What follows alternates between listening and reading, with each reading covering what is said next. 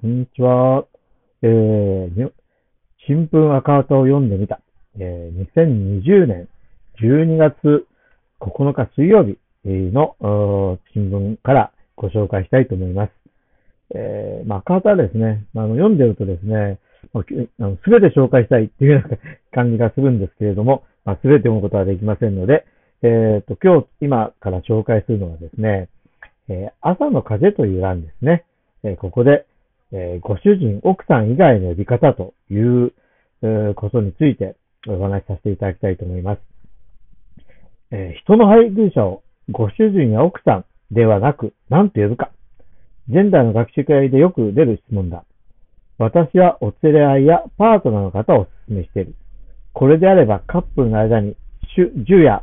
えー、表奥の関係を持ち込まないで済むし、同性同士のカップルにも使える。この議論の歴史は長い。社会学者の田中俊之氏によると、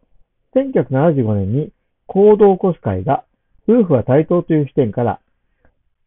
主人を夫、連れ合い、配偶者、ご主人を、えー、ご夫君と呼び方を変えるように NHK に提案。その20年前の1955年の日本母親大会では、すでに主人と呼ばず夫と呼ぼうという提案がされされていたという。えー、10月5日配信、ペリー、ご主人、旦那さん、えー、今、夫婦の呼び方、呼ばれ方に悩む理由、えー、からのようですね、この、えー、ことがですね、え夫婦の関係性はここ数十年でかなり変わってきたと思うが、故障問題はあまり進展がない。ことは文化であり、相当根強いのだなと思う。米大統領選の勝利演説で、ジョー・バイデン氏が妻への感謝を述べる場面で、私はジルの夫ですと切り出し、私の妻のジルと言わないところに、妻を自分の添え物として扱わないという意思が見え感心した。私自身、言葉に、言葉に潜む、ジェンダーに敏感になり、変わる努力を、えー、続けたいというですね、えー、これを書いたのが、えー、糸編に、えー、期日の木、北の木と書いた、木、なんて、なんて方なんですかね、が書いたようです。えー、確かにね、あの、あのー、まあ、えー、知り合いの、あの、配偶者をですね、どう呼ぶかって難しいですよね。まあ、つい、えー、まあ、ご主人はおられますかとかね、どどう考えておられますかみたいな聞いてしまうんですけれども、かといってね、配偶者の方っていうのもね、なかなか、配偶者って、なんか、なんかまあ、間違いではないんですけどね、なかなか呼び方、かといって、まあ、お連れ合い、パートナー、うん、